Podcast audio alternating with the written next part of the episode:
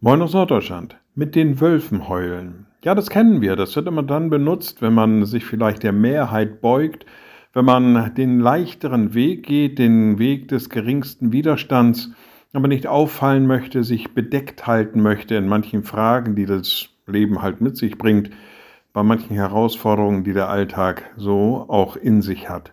Dann heult man schon lieber mal mit den Wölfen, anstatt seine eigene Stimme zu haben, dann heult man mit den Wölfen und ist dann nicht gezwungen, seine Stimme zu erheben und einzutreten für etwas, was vielleicht doch von anderen als Randproblem wahrgenommen wird, aber doch zentral ist. Mit den Wölfen heulen machen wir immer dann, wenn wir vielleicht Angst haben, Sorge haben oder einfach zu wenig Mut haben, die Stimme zu erheben für die, die am Rande stehen, für die, die benachteiligt sind im Leben, dann heult man lieber mit den Wölfen.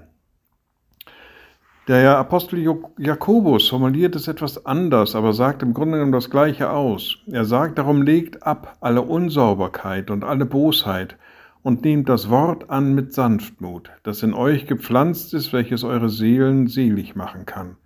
Er spricht hier von Unsauberkeit und Bosheit. Das ist nicht nur Sünde allgemein, sondern auch das, wo wir vielleicht am nächsten vorübergehen, wo wir den nächsten unterdrücken und ihm keine Chance geben, sich zu entwickeln. Und er sagt, dieses Wort Gottes anzunehmen mit Sanftmut, dass das in uns gepflanzt ist. Auch das muss gepflegt werden. Das passiert nicht von heute auf morgen und schon gar nicht auf Schalterknopf oder Knopfdruck, sondern das muss gepflegt werden. Das kann in uns wachsen, aber auch nur dann, wenn wir nicht mit den Wölfen heulen.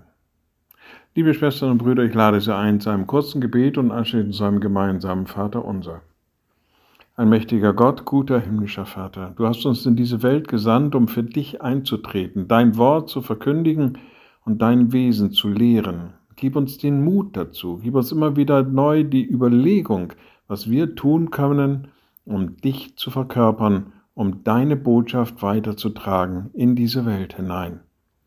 Und wir beten gemeinsam, unser Vater im Himmel, dein Name werde geheiligt, dein Reich komme, dein Wille geschehe wie im Himmel so auf Erden. Unser tägliches Brot gib uns heute und vergib uns unsere Schuld, wie auch wir vergeben unseren Schuldigern. Und führe uns nicht in Versuchung, sondern erlöse uns von dem Bösen. Denn dein ist das Reich und die Kraft und die Herrlichkeit in Ewigkeit. Amen. So seid gesegnet, bleibt behütet und bleibt gesund. Tschüss.